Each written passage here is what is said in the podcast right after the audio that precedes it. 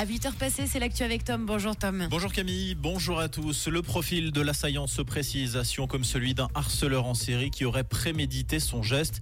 Selon le quotidien Le Nouvelliste, la première victime abattue à proximité de chez elle aurait obtenu une mesure d'éloignement à l'encontre de l'assassin il y a quelques mois. D'autres femmes auraient été harcelées par le suspect. Lors de la chasse à l'homme lancée par la police valaisanne, une vingtaine de personnes ont par ailleurs été placées sous protection policière. Il s'agissait de proches des victimes, d'anciens collègues, mais également de magistrats qui ont eu affaire Les auditions se poursuivent pour faire la lumière sur ce drame qui a coûté la vie à deux personnes ce lundi à Sion. Les cours d'eau et les lacs sous haute surveillance. Dans le canton de Vaud, l'Orbe est en risque de crue. Son niveau et son débit sont surveillés de près depuis dimanche soir. Les lacs de Neuchâtel et de Morat ont été placés en niveau de danger 3. L'alerte a même atteint le niveau 4 au bord du lac de Bienne. À Genève, l'Arve menace également de sortir de son lit. Deux ponts, celui du Val d'Arve et des Acacias, ont été fermés à la circulation.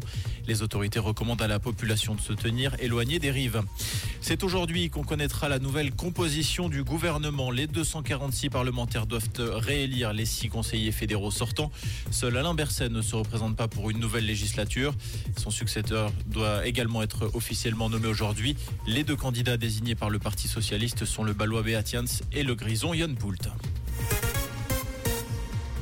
Le tunnel du Mont Blanc va rouvrir ce vendredi avec trois jours d'avance. L'ouvrage transalpin était fermé depuis le 16 octobre.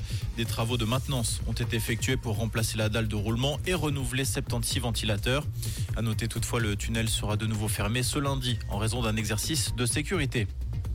L'écrivain Frédéric Becbédé est sorti de garde à vue hier en soirée après avoir été entendu sur des accusations de viol. La convocation faisait suite à une plainte déposée durant l'été par une jeune femme qui affirme avoir eu une première relation sexuelle consentie avec le romancier de 58 ans, puis une seconde non consentie au cours de la même nuit dans une chambre d'hôtel. Frédéric Becbédé conteste les faits. Des investigations se poursuivent. Mauvaise nouvelle pour Wendy Holdener. La skieuse suédoise s'est fracturée la cheville à l'entraînement suite à une chute en Italie. Elle devrait immobiliser son pied gauche en tout cas deux mois. Sa saison semble compromise. Comprendre ce qui se passe en Suisse romande et dans le monde, c'est aussi sur. Rouge pour ce milieu de semaine, bah, je vous annonce rien de plus sympa aujourd'hui. Hein. Vu ce qui tombe depuis quelques jours, on n'oublie pas son parapluie et des chaussures bien étanches hein, parce qu'on a vite les orteils tout mouillés quand on rentre à la maison.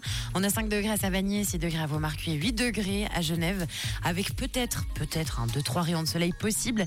Et pour le reste de la journée, on aura toujours de la pluie avec euh, même de temps en temps un petit peu de vent. Une très belle journée à l'écoute de Rouge.